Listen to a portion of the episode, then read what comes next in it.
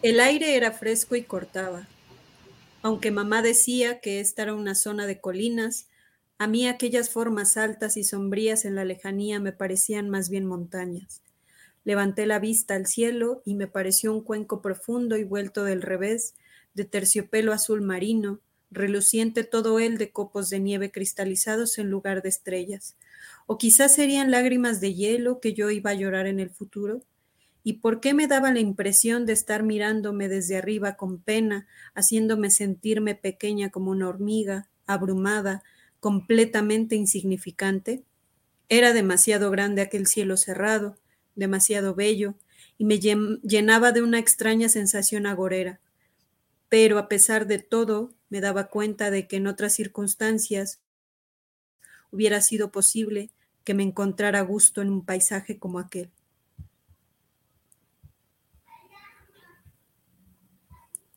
Hola, hola, ¿cómo están? Muy buenas noches a todos los que están conectados y los que van a ir sumándose a el programa de hoy. Em, hay que decir que es nuestro programa de final de temporada y decidimos dejar hasta el final eh, esta novela, en principio porque está un poco larga y también porque queríamos eh, dejar como cierre de temporada un programa que tuviera una lectura eh, distinta, una lectura diferente. Y pues además pues fue propuesta por nuestro querido Lafa y pues puso en la mesa el reto y, un poco a ver cómo salió este ejercicio, este reto. y ya lo iremos platicando por acá, pero eh, pues estamos muy contentos de que eh, se cierre esta temporada séptima, me parece, con una lectura diferente y pues ya tendremos oportunidad de, platicarlo con ustedes. Probablemente ya conozcan la novela, a lo mejor vieron la película, em, no lo sé. Ya, ya nos irán comentando por aquí. Em, la familia. Pues buenas noches. Eh, gran decisión de novela. Creo que, creo que se pueden comentar muchas cosas. Eh, estoy muy entusiasmada porque sí, es, es, es, diferente y creo que también esa diferencia implica que hablemos de, pues, de temas distintos, aunque para mí un poco desconocidos. Y eh, empezando porque, pues al parecer fue un, un boom, ¿no?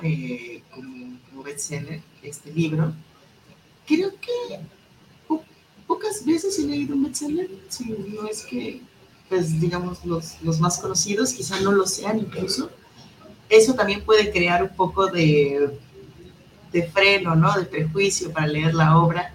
Un poco la, la premisa del conversatorio es que no íbamos a ser prejuiciosos, eh, íbamos a leer todo tipo de obras, todo tipo de libros y de repente nos encontramos con ciertos autores que a, mí, por ejemplo, sí me... No, me incomodaron porque creo que cada vez soy más flexible con cualquier tipo de texto y eso me agrada. Creo que iba a ser una gran prueba de fuego para mí por ser, por ser bestseller, por ser algo que no estoy acostumbrada igual en las temáticas. Dije, pues seguramente la pone algo medio oscuro para que podamos leer, pero no, no pensé que la oscuridad y el drama se mezclaron también. Después pensé en la personalidad de la fe y claramente sí, claramente sí, ahí están la oscuridad y el drama mezclados perfectamente bien. y creo que... ¡Qué burra!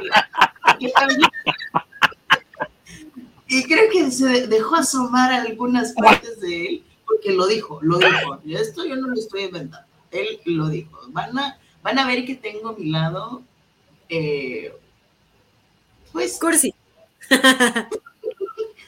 ¿Cómo le llamarías ese lado, Lafa? ¿Por qué elegiste ese libro? Cuéntanos. Y ahorita empezamos a hablar de la historia. Pues la verdad, yo no conocía la saga hasta. No la leí hace poco, la leí ya tiene varios años.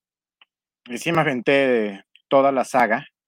Y pues también maneja cierto grado de, de, novela gótica, esta oscuridad, esta forma de cómo un secreto de familia, bueno, varios secretos de familia que se van desengarzando, eh, historias engarzadas, ¿no?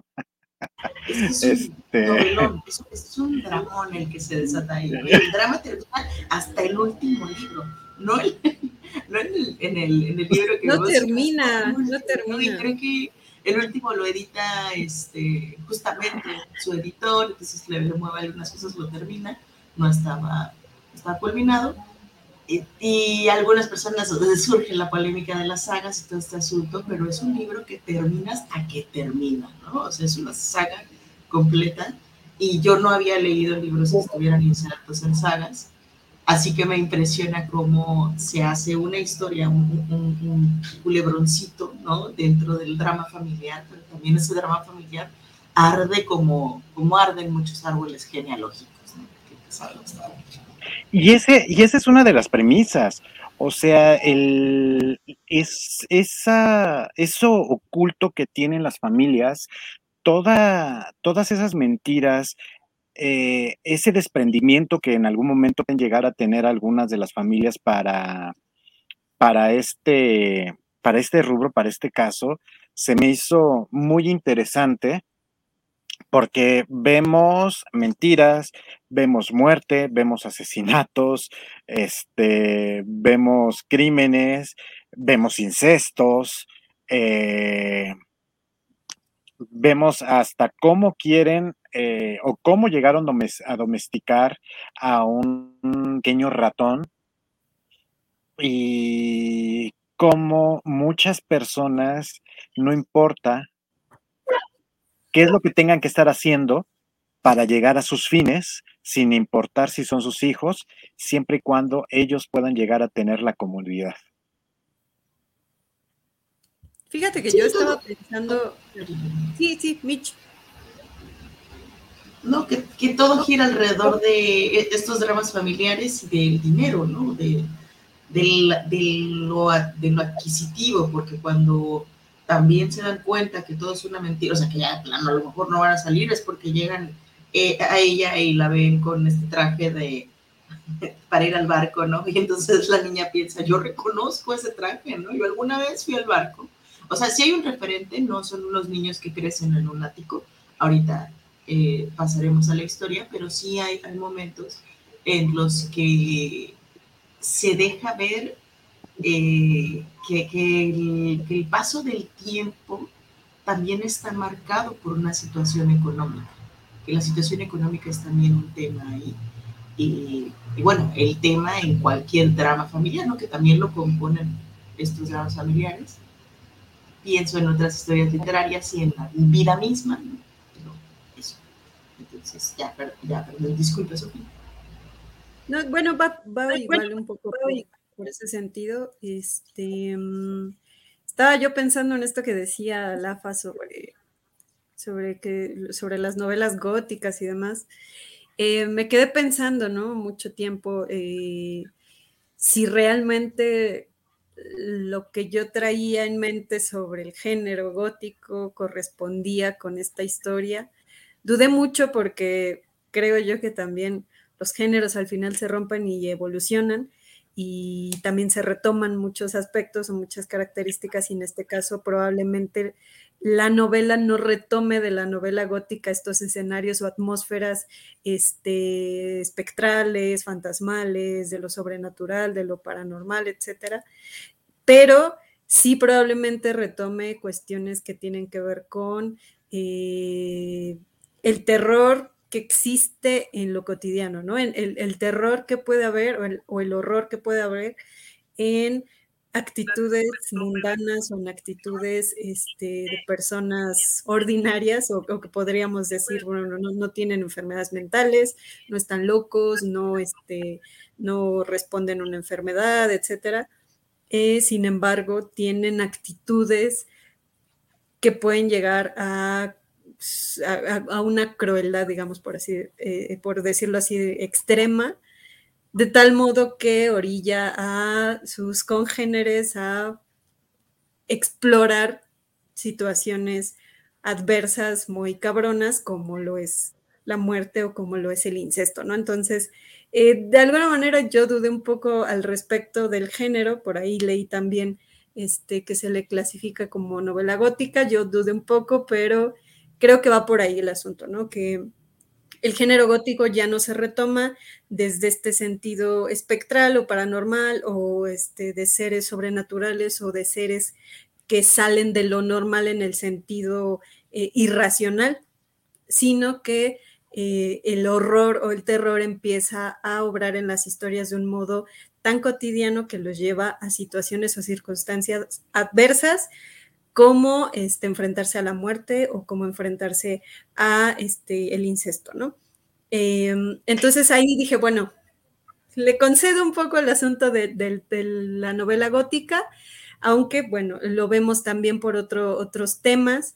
Eh, que a mí me parece que son más importantes que el asunto del género, ¿no? De la novela gótica. Creo yo que pone sobre la mesa temas que no van exclusivamente por ese lado, ¿no? Que tienen que ver con situaciones, este, incluso como lo decía Micha al inicio, ¿no? De, a lo mejor de la novela de formación, em, no sé, incluso a lo mejor hasta cuestiones autobiográficas, porque bueno, eh, al menos en, esta, en este primer libro vemos que la perspectiva recae en uno de los personajes nada más, aunque por ahí investigué y por ahí revisé que el resto de la saga va jugando con las perspectivas de los diferentes personajes, ¿no? Entonces, por ahora, bueno, hablaremos solamente del primer libro, del libro que abre la saga y que además llevó a la autora al, al estrellato, ¿no? O sea, fue como el libro que eh, la despuntó en, el mundo editorial y que además le, dio de por vida un contrato que incluso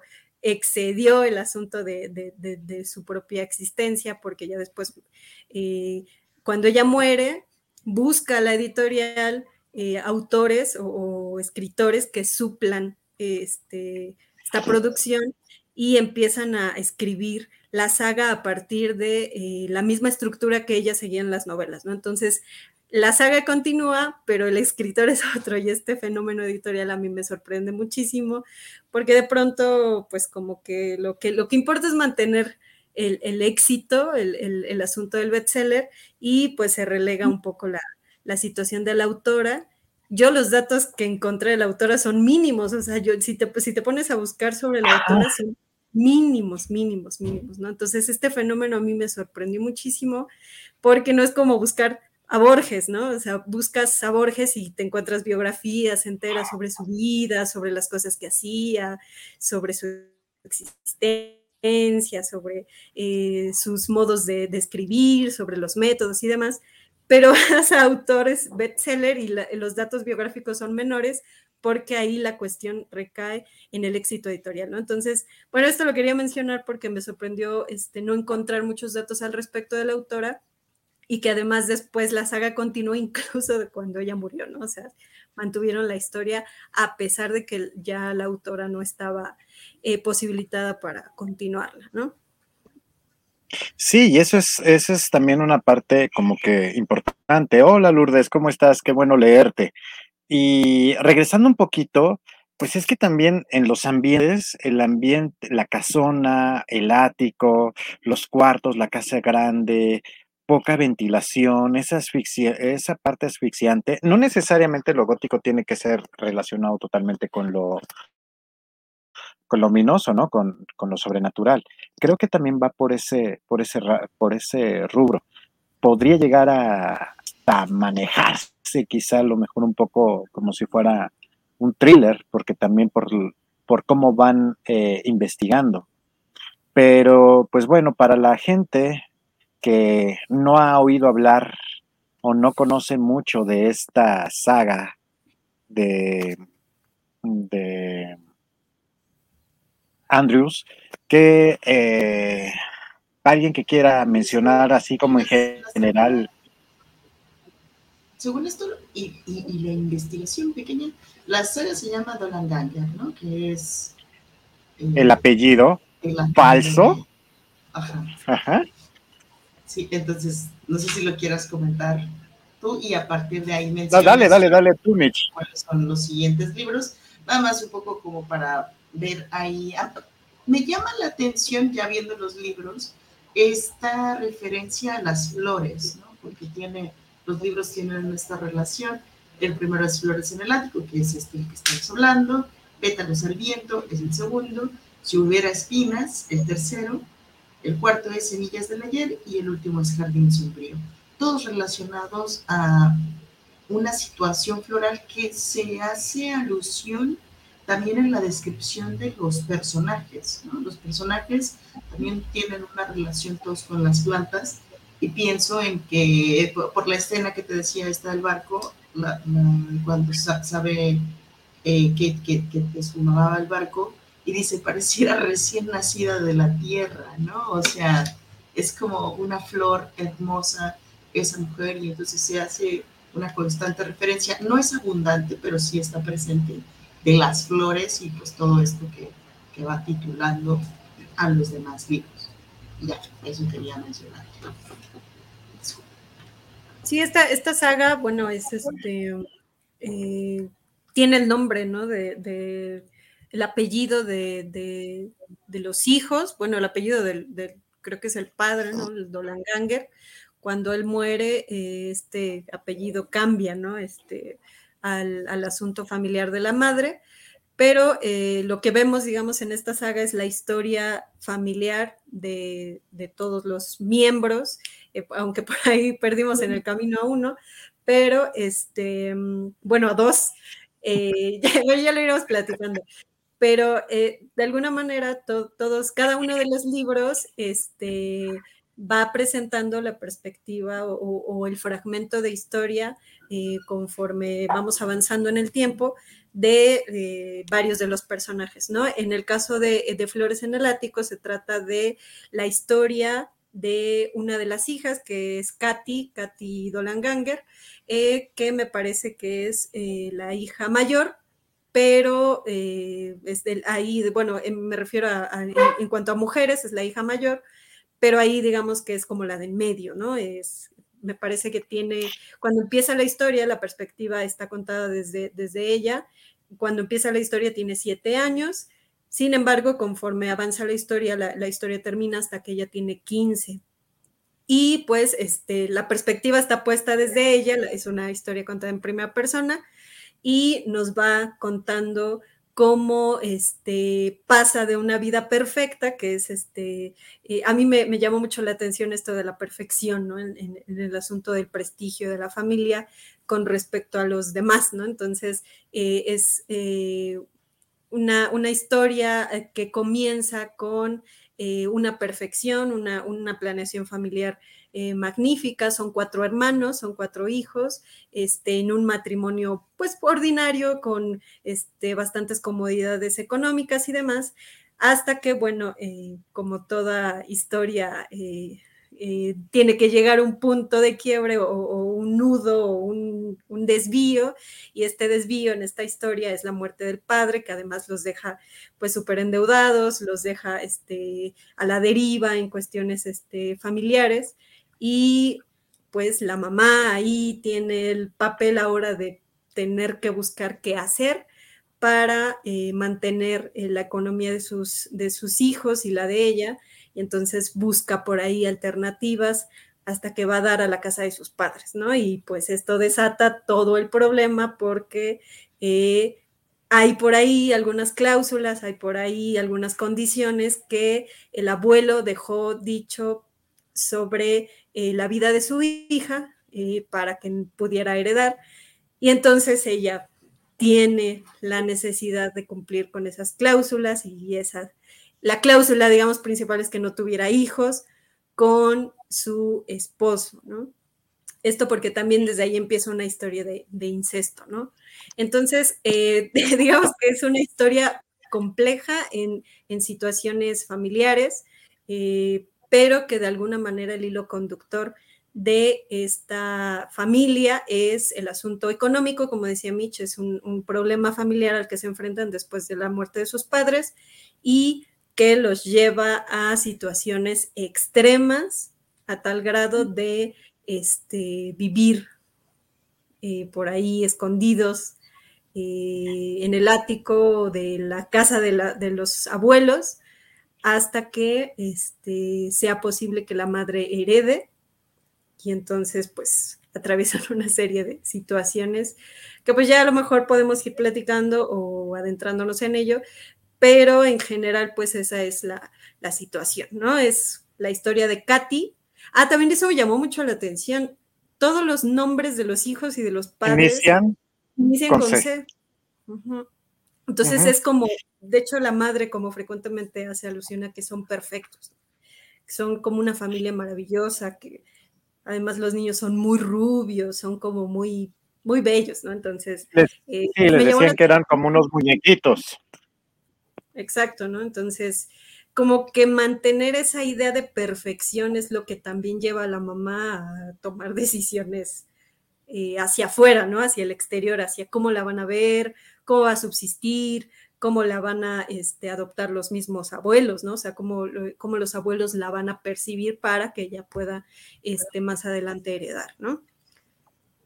Y sí, básicamente la historia es, como ya lo dijo esta Sophie, una familia acomodada, el proveedor muere en un accidente de automóvil, y la madre, que siempre la habían tenido súper consentida, nunca supo hacer nada, trata de empezar a moverse en algunos sitios, en algunos lugares, no puede, le empieza a escribir a su madre pidiéndole apoyo, pidiéndole apoyo, y por fin llegan al acuerdo de que tienen, eh, que puede regresar a la casa.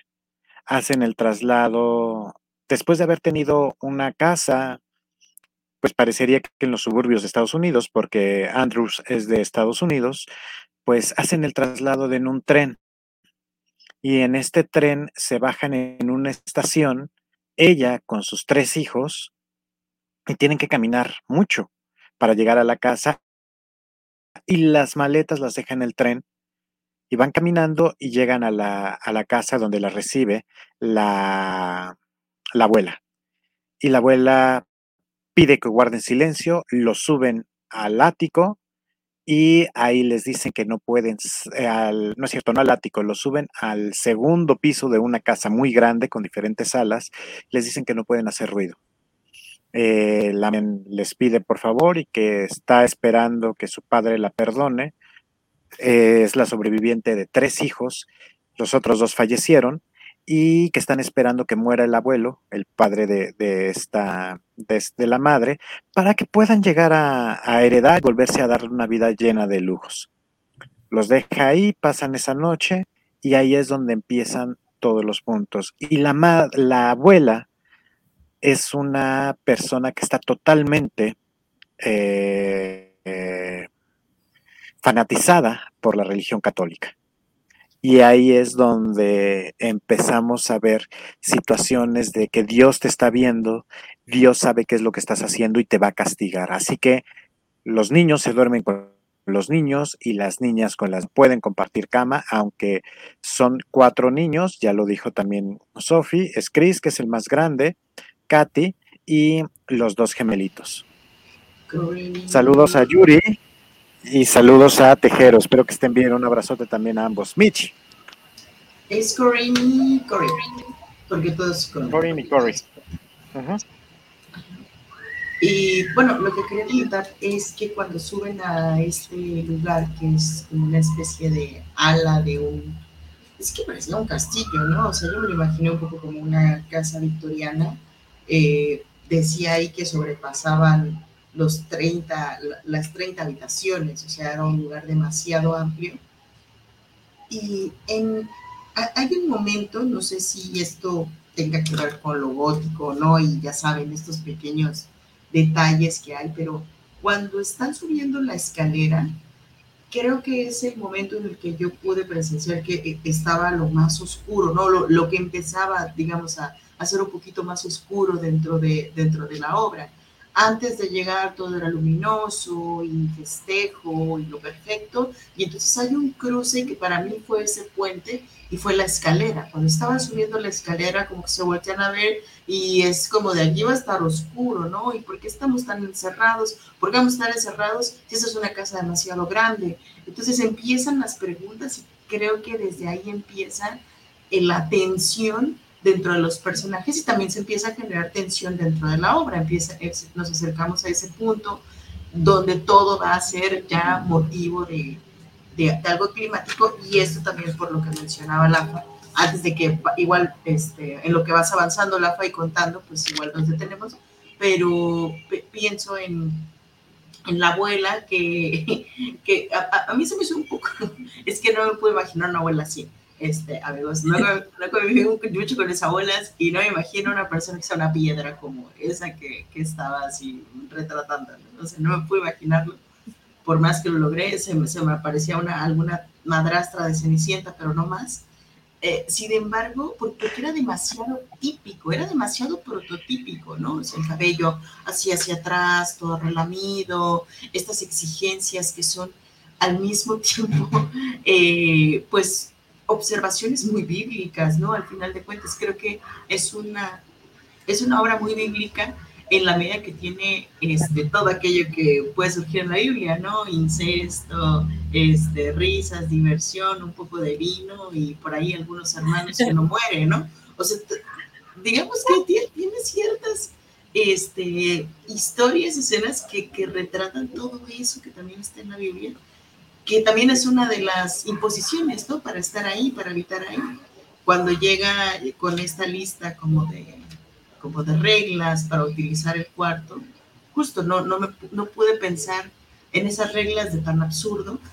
Sin embargo, es porque a veces, a veces no son temas en los que entro, ¿no? Como en esta cuestión de la rigidez, de, de, una, educa de una educación religiosa, porque eso es también lo que se planteaba ahí, ¿no? Cuando yo leía esa parte, me da un poco de risa porque yo decía, bueno, ya señora, o sea, usted le está dando ideas, como que no se abracen en la ducha pues ni siquiera lo tenían contemplado los niñitos, ¿no? Pero, pero ese, mismo morbo es también lo que revela esta doble intención, ¿no? Quizá lo podemos ver de otra manera en distintos textos, aquí se hace, pues, no, no, no pareciera una crítica, pero sí se deja ver cómo hay una, una consecuencia de pregunta o de duda en, en la infancia, en esas voces infantiles, de eso que está ocurriendo, ¿no? Que, eh, esto que llaman pecado, porque aparte, pues son los hijos del pecado, estos chicos, ¿no? O sea, son tal cual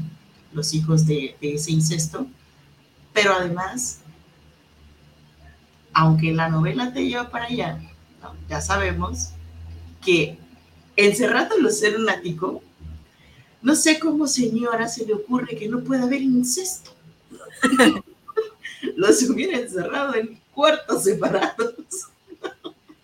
Sí, claro, eh, además, este, además, recordemos que, bueno, hay Christopher, que creo que es el que, eh, bueno, es el mayor de, de, todos los hermanos, este, no tiene una edad tan alejada de Katy, y digamos que la diferencia de edades no es mucha y empiezan a entrar a la, a la pubertad, ¿no? A la adolescencia, entonces justamente viven la pubertad de la adolescencia encerrados, ¿no? Entonces, por ahí hay una exploración por parte de Christopher, ¿no? De, de, su, de su despertar sexual que por una parte viene insinuado por la abuela y por otra parte también porque pues el encierro también y la misma naturaleza, lo, la misma fisiología lo lleva a él a, cuestionarse qué está sucediendo con su cuerpo, ¿no? Este también lo vive Katy, ¿no? Entonces, eh, creo yo que sí de alguna manera eh, también es importante re resaltar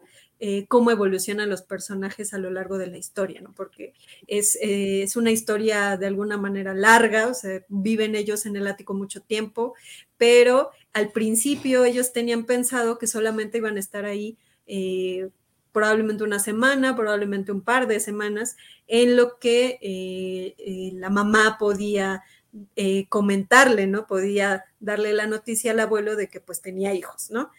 Y esto después de a lo mejor tener la eh, capacidad de convencerlo, de ganárselo, pero pues no, no, no, no, se logra o, se logra, pero omitiendo el detalle de que pues ella sí tuvo hijos con este tío suyo, me parece que es su tío, o sea, el incesto, como les decía al principio, viene desde muy atrás. No, y la abuela, hijos. la abuela tiene además la idea de que como son hijos del pecado, pues también van a ir hacia allá, ¿no? Entonces, y, y, sí, ¿no? o sea, eh, sí, también.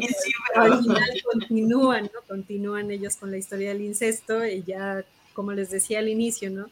En los otros números de la saga resulta que sí eh, se casan, que sí tienen hijos y que viven muchos años este, en matrimonio, ¿no? Este, Katy y Christopher, ¿no? Entonces, eh, pues el, drama continuó con el, el asunto del incesto y y pues la abuela tenía razón, pero probablemente no en el sentido que es, que es cagado, ¿no? Porque es paradójico porque querían evitar justamente que esto sucediera, pero los orillaron por las Los orillaron de acuerdo a cómo se estaban dando las cosas.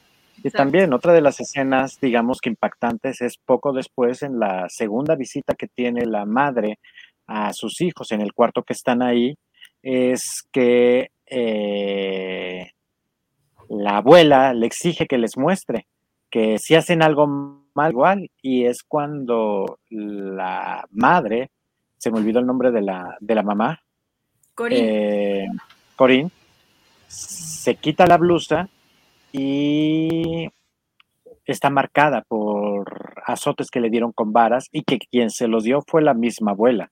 ¿Qué onda, Manuel? ¿Cómo estás? Muy buenas noches. Eh, y... por aquí nos dice, exacto, fue propiciado, ¿no? Eh, sí, el incesto de alguna manera lo querían evitar, pero fue algo que por las circunstancias sucedió, ¿no?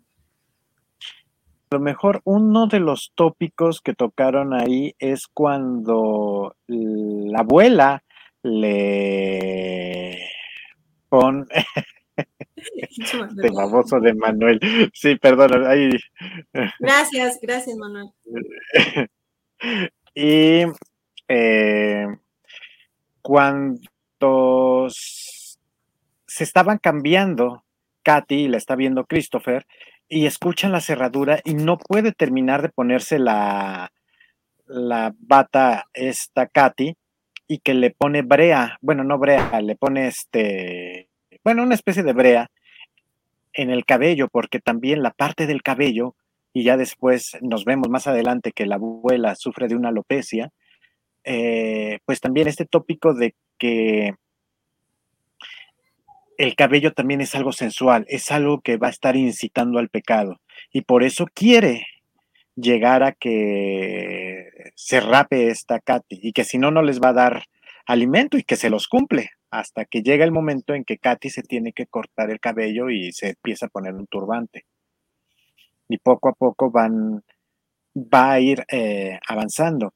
La misma madre empieza, les empieza a contar cómo es su vida fuera del, de, ese encierro y es cuando ellos ven que hay una puerta y suben al ático y empiezan a hacer de ese ático eh, unas flores, flores de papel para empezar a dibujarlas. Y dentro de algunos de los gestos que llega a hacer la abuela, es que les lleva unas flores reales.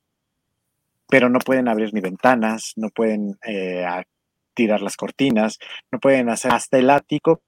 Tienen una pequeña entrada de, aire, una pequeña entrada de, luz y, de sol, que eso les da, pues a lo mejor una pauta y poco a poco van tratando de adaptarse a eso. Eso sí, la abuela les llevaba su comida en la mañana, y en termos para que se fueran alimentando. Y así se va desarrollando por años y el pinto nomás no se muere. Y no se muere y no se muere y mientras tanto eh, van descubriendo cómo su madre está coqueteando con otra persona, le preguntan que si se va a casar, no les dice absolutamente nada, les va dando largas y ellos siguen en el encierro. Y los niños preocupados y que quieren salir, sobre todo los gemelos, pues no saben ya qué hacer y terminan viendo a Katy como, como a su mamá, como si fuera su mamá. Y por otro lado, también Christopher, que tienen un pedestal a su madre, que también me podría llegar, sí, que me podría llegar a pensar de que tiene un complejo de Edipo muy cabrón, este, este güey. O sea, por... sí, eso. Porque no importa lo que haga, siempre está justificando a su mamá. Y la madre que es una manipuladora del mundo, que les llora y les dice que ella se está sacrificando, sí, me estoy sacrificando arriba de un yate, a la mitad del lago, me estoy sacrificando yéndome de vacaciones o yéndome al cine, mientras ustedes están aquí encerrados. Sí, cuestiona mucho también esa figura comprensiva y protectora de lo que debería ser una madre, ¿no? Eso eso creo que también es, es muy interesante plantearlo porque es muy real. O sea, probablemente hay una, hay una cuestión mayoritaria en el que la madre sea la protectora en muchos casos, pero también hay episodios o incluso pues personas que, que no tienen un, cuidado con, con, sus hijos y entonces pues se da esto, ¿no? No estamos hablando de, las familias disfuncionales o algo así, estamos hablando también de, este tipo de casos donde el cuidado o la noción de cuidado desaparece completamente.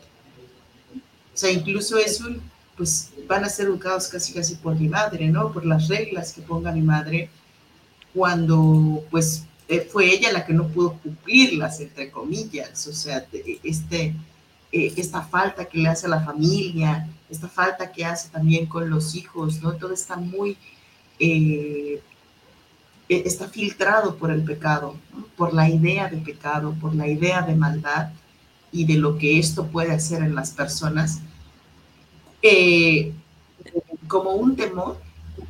Sin embargo, sin embargo, son quienes temen a ese horror los que lo provocan. O sea, quienes, la, la mamá, la abuela, ¿no? Quienes están temiendo constantemente que eso, que eso horrible ocurra, pues en realidad se está ejecutando a partir de ello, a partir de sus miedos. De hecho, cuando, cuando estaba pensando en eso, se me, se me, vino a la mente, eh, no sé, ya saben, la mente opera de formas misteriosas, y se me vino a la mente pensar que el miedo genera monstruos, ¿no? o sea, el miedo tanto tanto personas, ¿no? Como en este asunto se han visto casos de asesinos seriales y demás psicópatas, hasta monstruos emocionales, monstruos de distintos tipos. Y creo que justo lo que me dejó pensando es que los miedos interiores eh, y, más oscuros terminan abordando a los otros de, de distintas formas. Entonces, pensé un, un, poco en eso y se me fue, pero tenía otra cosa, pero pensé en que me estás hablando, ¿verdad? y también ahí es en, en, ese punto donde descubre la madre, eh, la, la, abuela mejor les dice que eh, su tío, que era hermano de su de su de su padre, un medio hermano de su padre, llega y que también era, fue una situación muy parecida a lo de Chris y a lo de Katy, porque eran muy poca la diferencia de edad, eran los dos únicos que estaban viviendo ahí, se enamoran, se van a casar, regresan y cuando regresan es que los corren. Y de ahí es que la sacan totalmente de la, de la vida y por eso se cambian el, el apellido. Y no sé, hay, hay, varios, hay varios pasajes. El pasaje que leyó Sophie, por ejemplo, al inicio, se me hace bastante, bastante bueno. Eh, cómo estas madres que abandonan, y a lo mejor me van a, me va a caer ahorita este, una, una, un montón de arena, pero todas estas este, buchonas, ¿no? Que se van a, a los bailes y que dejan encargadas a, las bendiciones con, con la abuela. Y para suplir esa ausencia, ¿qué es lo que hacía la mamá? Les empezaba a traer cada vez más y más y más y más regalos, hasta que ya la misma experiencia empiezan a, a, tratar de, de, salir adelante. Y también está este punto del, de cuando empiezan a descubrir esta sexualidad que habla, por ejemplo, que Chris eh, le da un beso a Katy en su pezón y cómo se estremece ella, o cómo ella también ya busca el estar con él, o cómo de repente, a lo mejor estoy sobreinterpretando, pero cómo le gustaría en algún momento que también ella pudiera estar abrazando o que Chris estuviera eh, acurrucando en su pecho como lo hace con su madre y que después, más adelante, sí lo toma y lo está acariciando. Si hay una situación bastante, eh, vamos a, manejarlo perversa, digamos, pero no en una, en una zona mala, desde afuera lo podemos ver como perverso, pero para ellos que nada más durante tres jodidos años estuvieron eh, nada más relacionándose entre ellos, pues obviamente necesitan saber y esta parte entre violación y primera vez que se da entre ellos en un colchón viejo, que es donde se ponían a, tomar el sol, también es, es ese punto. Suena chistoso lo que está escribiendo Yuri, pero es la necesidad de cariño, pero sí tiene, tiene justificación. ¿Por qué? Está mi madre, no me estoy relacionando con nadie más. Pues, ¿qué necesito? Pues sí necesito un apapacho. Y sobre todo, pues ahora sí, ¿no? Como me voy a sonar viejito, en la edad de la punzada, mijitas, este, que necesitan estar con alguien. y pues aquí tengo nada más a mi, a mi hermana. Desde hoy yo nombro a yo renombro a la caricia por necesidad de cariño. Esto se queda para los podcasts, los episodios posteriores. Cuando hablemos ya de la necesidad de cariño. Me gusta. De cariño. Tenían, tenían necesidad de cariño.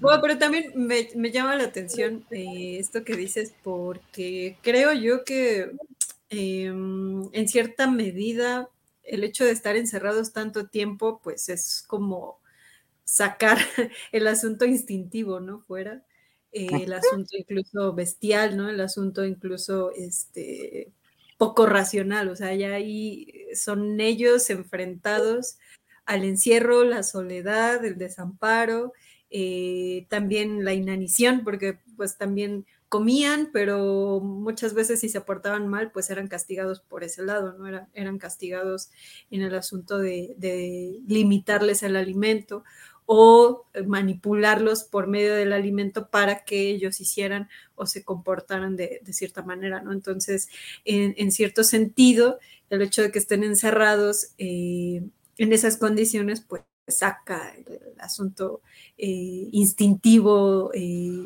animal bestial, ¿no? Y solamente se enfocan en sobrevivir y en salir de ahí, ¿no? Sí, y de hecho, pues es que el encierro te, te, coloca en una situación tan vulnerable que eres también potencial víctima de manipulación, ¿no? Que es lo que pasa con estos, estos regalitos, ¿no? Estos detalles de la abuela, estos detalles de la mamá, esta, la comida, ¿no? Que se raciona, o de repente justo a mí me llama la atención que desde la primera vez es, ustedes se tienen que hacer cargo de racionar la comida. O sea, aquí ya se acabaron los adultos que los protegen, que los proveen. En este momento empiezan ustedes dentro de esta, esta experiencia, ¿no? En esta experiencia donde son unas ratitas de un experimento. Lo pienso porque también eh, ha, ha, sido recurrente en algunos asesinos seriales este método, ¿no? Llevar a cabo, cautivar, tener cautivas a sus víctimas y establecer una forma de control que eso es lo que les provee también otro tipo de sensaciones satisfactorias. Entonces nos está introduciendo en una eh, eh, en, un terreno donde el, horror o, esto ominoso se da a partir de la psique y de lo que se puede afectar a esa psique del otro, ¿no? Pienso en que son niños dentro de la historia Y a mí me agrada mucho la labor de esta voz infantil, que sí se recupera como voz infantil, que no es una, o sea, aunque la niña es lista, eh, no es tan lista como un adulto, ¿no? Aunque los, cuando los habla de los niños pequeños, los gemelitos también, se habla como de esta inocencia que tienen a la hora de, comer una naranja, ¿no? Que les acaban de decir que es líquido. O sea, e, este tipo de, de elementos infantiles que creo que cuando estás inmerso en la historia, crea mucho contraste el, un regaño o, o, este encierro o esta brutalidad que tienen que existir, que, eh, que tienen que vivir. Y también recordé, no sé por qué, hace algunos tres fines de semana dije, me parece que es buena idea ver el Castillo de la Pureza, no vas a ir para relajarme. Y este, y queda, muy bien. Qué bueno para relajarte. Algo tranquilo. Sí, no, no mames. Ahí para pasar el rato. Este. Entonces, que, no me había atrevido a verla en otras ocasiones y entonces eh, la observé y dije, claro, o sea, hay, muchos comportamientos de, de, estos padres que son aparentemente amorosos, como esta mujer cuando regresaba y demás, o ciertas acciones amorosas, que en realidad lo que, lo que están haciendo es revelar pues el, el gran deseo de control dentro de los personajes que, que se visto. Eso, eso es. También, este, lo que estaba, lo que pasa cuando se les pierde por primera vez este Cory, que se queda dentro de un baúl y se cierra el baúl y no lo encuentran y casi muere por hipotermia. Y todo lo que tienen que hacer y cómo también poco a poco todos, todos rubros van haciendo que tengan que madurar de una forma mucho más rápida y que sí, de repente ellos son los papás de sus hermanos, ellos son los que tienen que estar llevando, tienen que estar leyendo, tienen que estarle dando clases, tienen que estar, este, pues dando un poco lo de ballet, que era lo que quería hacer esta Katy y con, su hermanita, eh, que vayan aprendiendo música con, con Cory, eh, eh, con los que se van llevando, el tener una televisión portátil para que también se puedan distraer o estar leyendo y de repente también la madre que se va olvidando y le sigue trayendo más y más libros y les vuelve a comprar libros repetidos porque ya no le interesa, porque ya a esas alturas pues ya les, les señala que, que ya se casó y eh, también ellos les exigen que se vaya a, que les digan que ellos están ahí para que lo saquen, para que, para que puedan vivir su vida. Y pues la madre sigue negándola, negando eso, hasta que se escapan por la ventana para ir al lago e ir a nadar y sentirse vivos. Y eso Lisa antes, porque ya empezaba a haber algunos problemas. La abuela, dentro de sus caracteres negativos, también decía que no estuvieran comiendo dulces, que eso les iba a hacer daño. Y porque empezaron a llevarle donas, cuatro donas, y era lo que comían más. Y en algún momento se empieza a poner mal Christopher, le da una diarrea y también se siente muy mal. Y como Katy no lo comió ese día, pues tampoco ella supo qué, fue sucediendo. Y poco a poco, poco a poco se va desgastando eh, eh, los organismos hasta que Katy está diciendo, ya tenemos que irnos. Y empiezan a hacer un robo hormiga. Y también la forma de explorar la sexualidad de Katy cuando va a explorar la casa y que ve al nuevo marido de su madre, al padrastro, y que se acerca y se acurruca con él y le da un beso en los labios. Y se pone muy loco Chris y cuando se entera de todo esto, porque también es por ahí va la venganza, por ahí va la venganza. y cómo también eh, necesita otras cosas también, necesitan desarrollarse. ¿Cómo les va afectando eh, la salud mental a cada uno de ellos de diferente manera? Y pues bueno, ya casi vamos en la recta final del, de la novela. Obviamente pasan un montón de cosas que hacen que odies a la madre, de repente quieras darle unos azotones también a Christopher y dejarle otra vez la, la espalda a reventar por la justificación que tiene con, con su madre. Y también de repente los gemelos, que sí son unos berrinchudos en su momento y ya después se tiene que ir adaptando. Las veces que golpea a, a los cuatro la abuela, sí es como de. Cuéntales, cuéntales, lo que le pasa al pequeñín, ¿no? Ya lo de las donas. ¿Quién, tú, Sofía o yo? El que quiera, pero pues ya, para, para cerrar así como que... Bueno, eh, hay más muertes. Hay, hay varias, hay varias este, situaciones que los llevan a ellos a, a decidirse, ¿no? A, a irse. Eh, creo yo que uno de los importantes es que descubren que, que, su mamá los ha estado engañando, que en realidad el abuelo se murió, creo que son siete meses atrás, y supuestamente estaban esperando la muerte del abuelo para que ella heredara y entonces ahora sí pudiera pudiera, este, pudieran todos volver a, a la vida este, que tenían anteriormente, ¿no?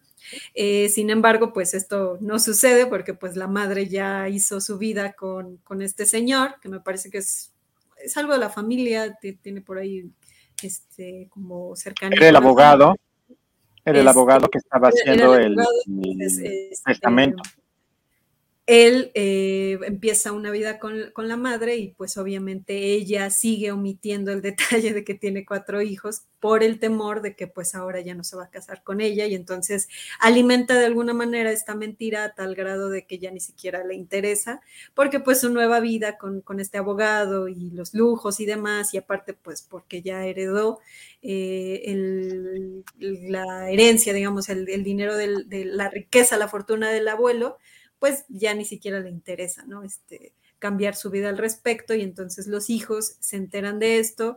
Eh, después de, varias noches de que hacen por ahí algunas inspecciones, de que escuchan por ahí algunas cosas, de que salen, ¿no? Este, hacer estos robos hormigas que dice, que dice Lafa.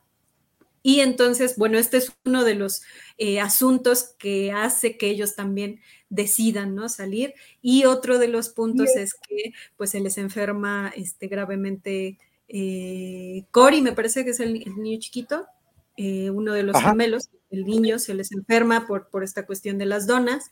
Eh, que eh, por ahí se deja dicho, ¿no? Que están envenenadas porque pues la, la, intención tanto de la abuela como de la madre era pues ya deshacerse de ellos, a como diera lugar, ¿no? Entonces eh, el, el, niño chiquito se enferma y pues muere.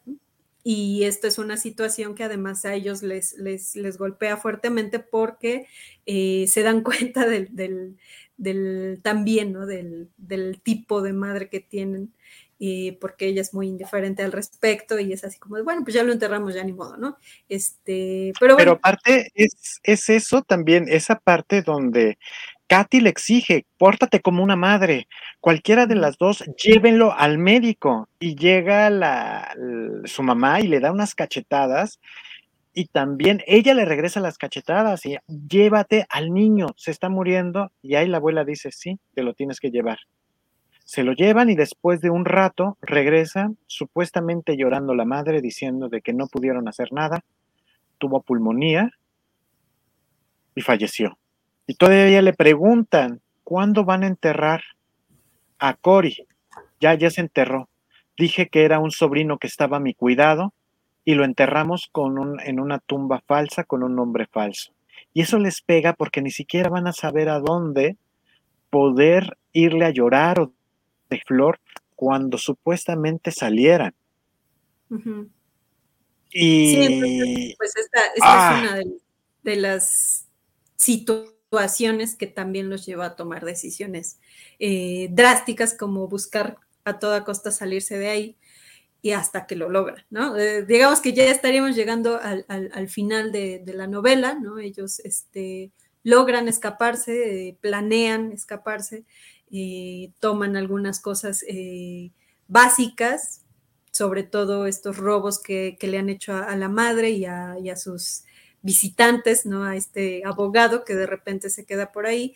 Eh, con este dinero que pues al menos les alcanza para viajar en, el tren e irse a, me parece que es la ciudad más cercana o, otra de las ciudades este, aledañas, pues pueden emprender la huida, ¿no? Y empezar una vida desde cero. Y pues esto, esto ocurre, este, aunque no sin antes, pues tener ahí algunas dificultades al respecto, mm, pero pues logran escapar, ¿no? Aquí nada más otro de los fragmentos que me había gustado y es el pedazo de una canción que estaba escribiendo eh, y que decía en los versos, querría que la noche acabase y que comenzase el día. Quería ver llover, llover o nevar, o que soplasen los vientos, o que la hierba creciera. Querría que fuese ayer, tener juegos que jugar y decía, y terminan esos versos, y esta eh, Katy dice, Dios mío, ¿podría haber una canción más melancólica y triste? Aquella era pues la letra de una melodía que yo la vi tocar muchas veces seguidas, deseando siempre, deseando algo que no podía tener, algo que todos los demás chicos de su edad daban por supuesto como parte normal y lógica de sus vidas. Sentí tal angustia que me dieron ganas de gritar. Me acosté pensando en Cory, y como siempre que me sentía muy turbada, soñé, pero esta vez soñé conmigo. Y ahí tiene un sueño como una especie de premonición donde les dice, ya, o sea, esta es la señal que tenemos que irnos. Y ahí eh, va a ser el, último hurto, el final del hurto, este Chris, porque hicieron una llave falsa, van a verificar dónde estaban las joyas de su madre y ya no hay se fue de vacaciones y lo único que se encuentra específicamente es el anillo de compromiso que, que le había dado el papá a ella. Como con una especie de dedicatoria de, pues ya queda, desaparezcan de mi vida si es que es lo que van a hacer. Y trata de ir a confrontar al abuelo y el abuelo ya está muerto desde hace más de nueve meses. Y cuando se lo explica a Katy, no lo entiende. Y cuando escucha a los sirvientes diciendo de que la abuela está tratando de matar a unos ratones, porque les está poniendo arsénico a la comida, pero en específico a lo que le pone el arsénico es a la a las donas, a la demás comida no. Y es cuando se entera Chris de que las cláusulas habían cambiado, de que sí, la mamá iba a ser la heredera universal siempre y cuando no se demostrara, o mejor dicho, se demostrara que no ha tenido hijos y que tampoco va a tener hijos después.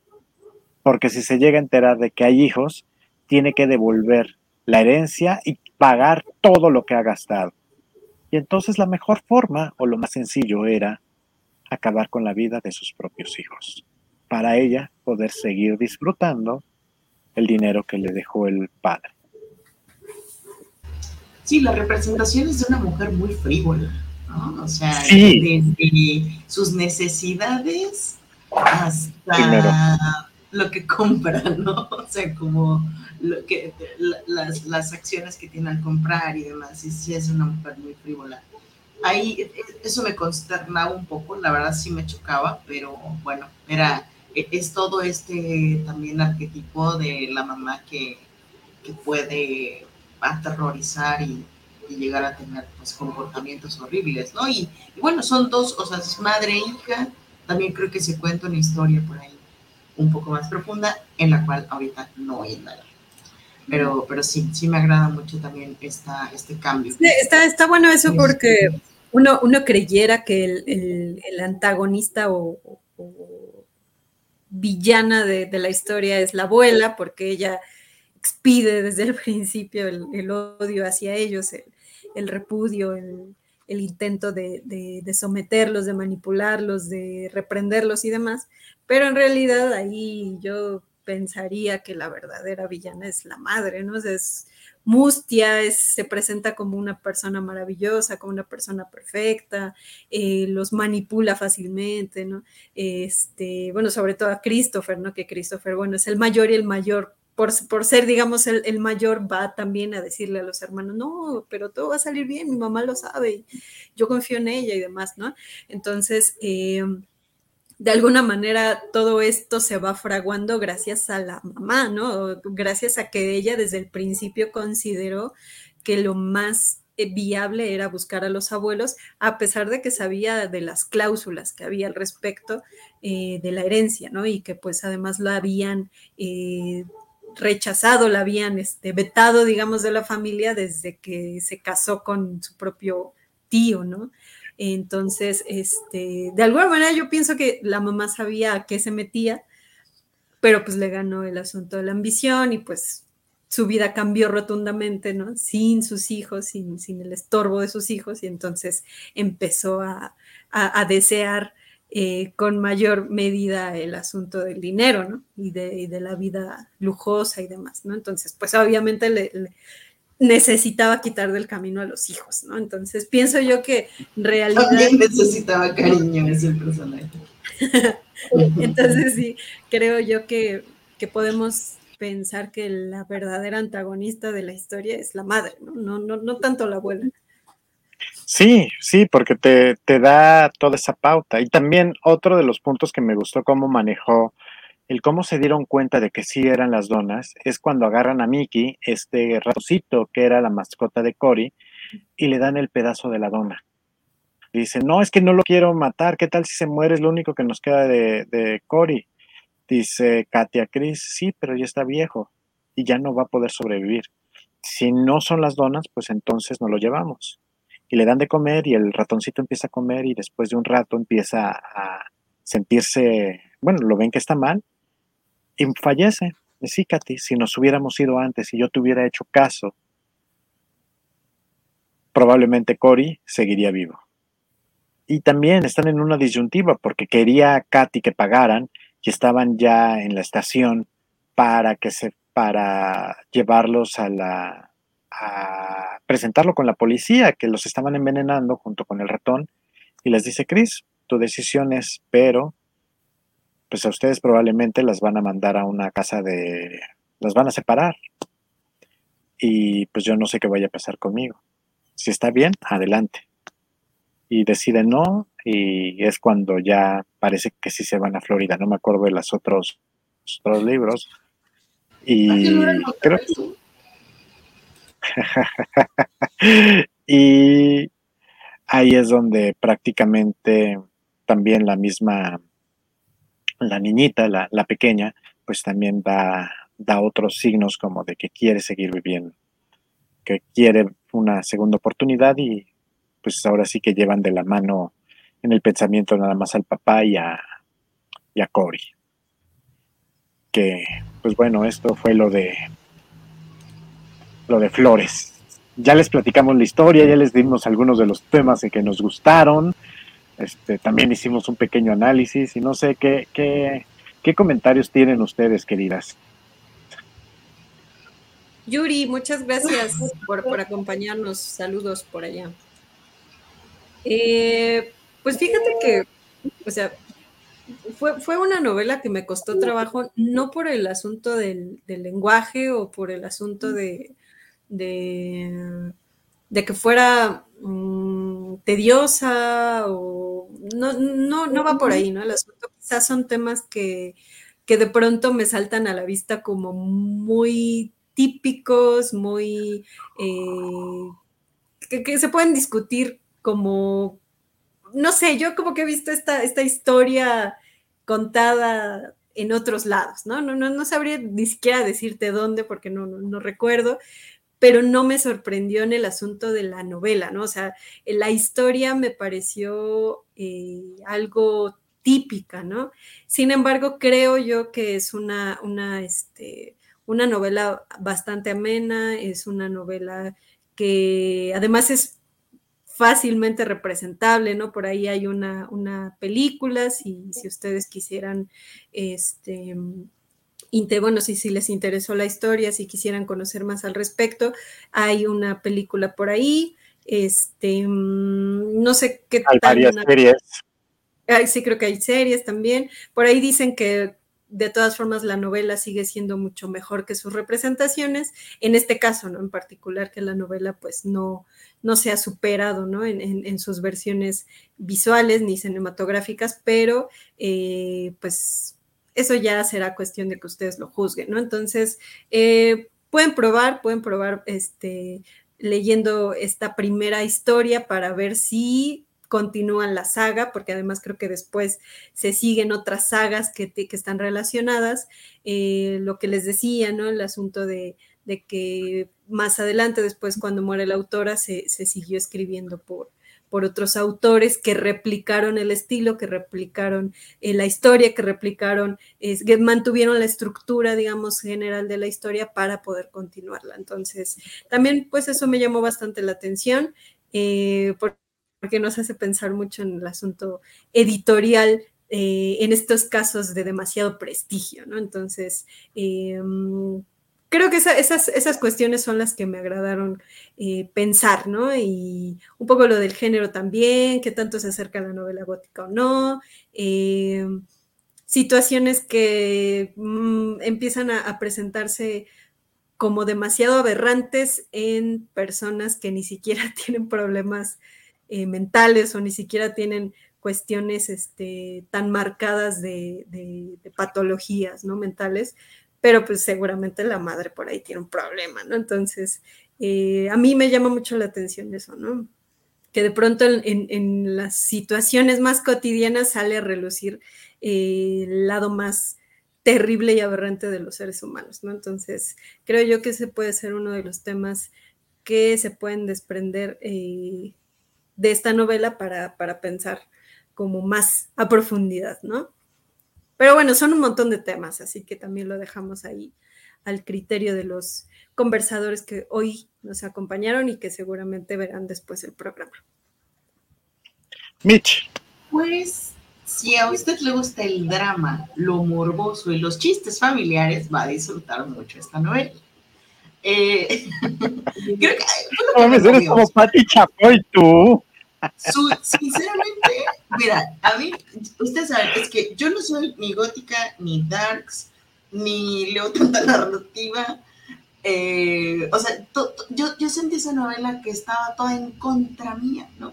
Y luego aparte, pues nosotros nos jactamos de que sí, leemos todo y los bestsellers. A mí me puso mucho a prueba esta novela eh, en salir de los temas que regularmente acostumbro a leer.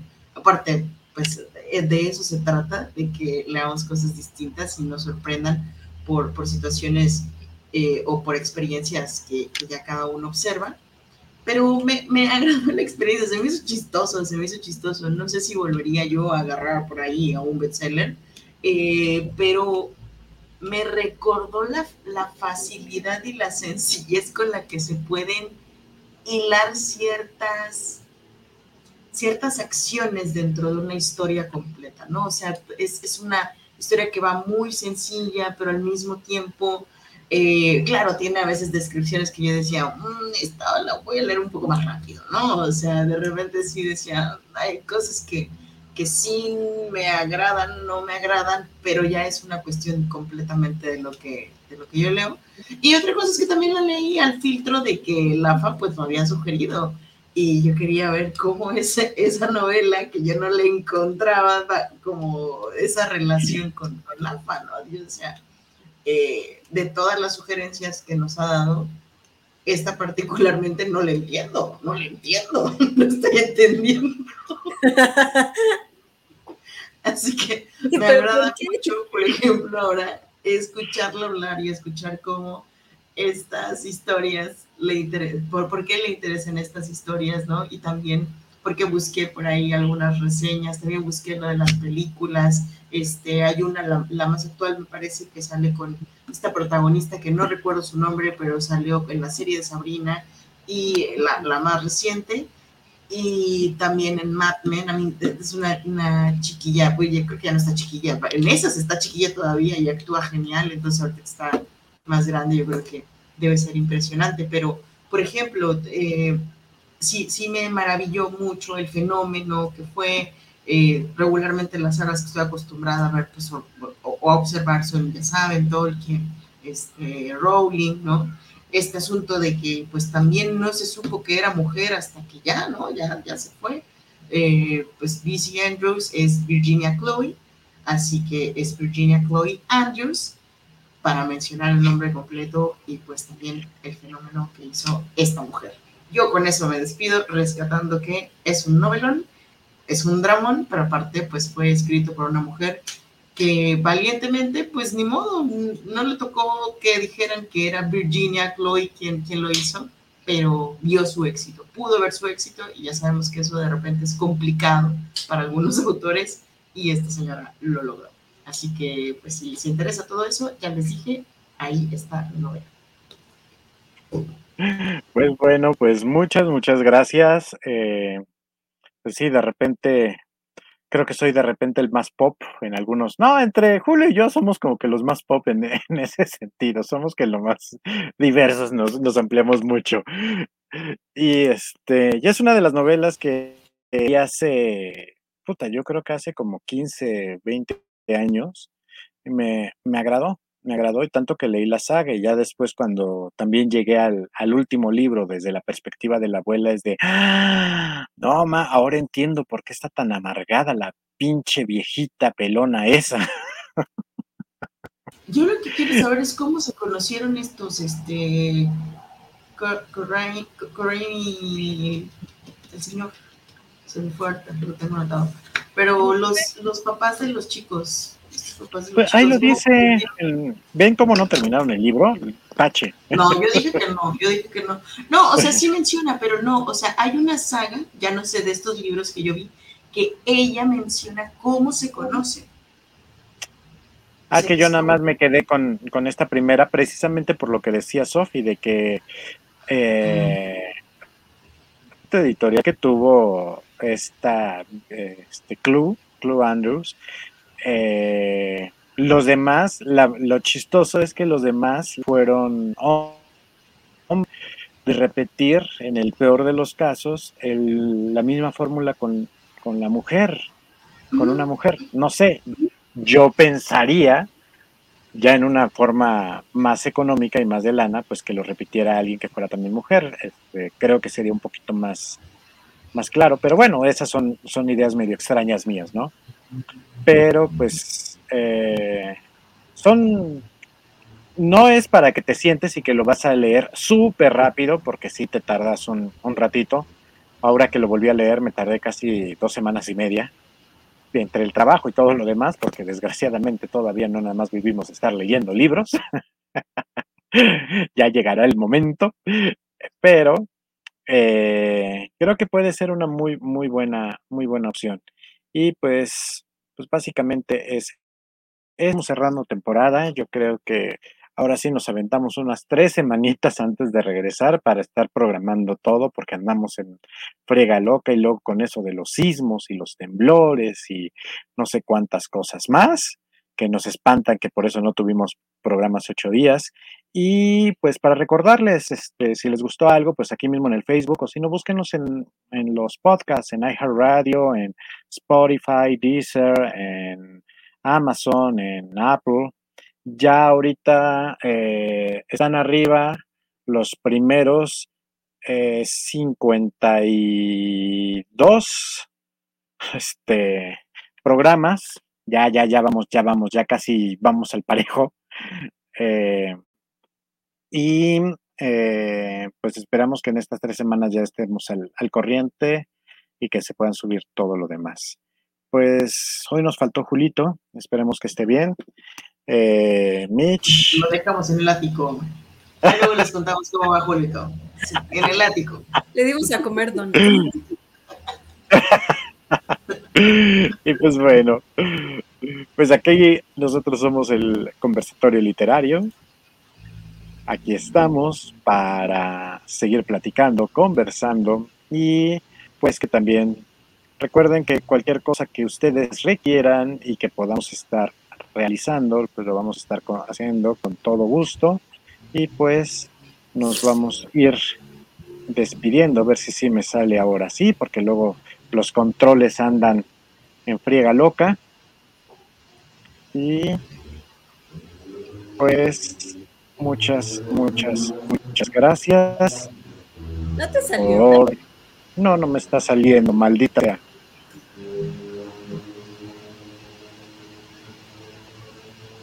No salió, no salió el video.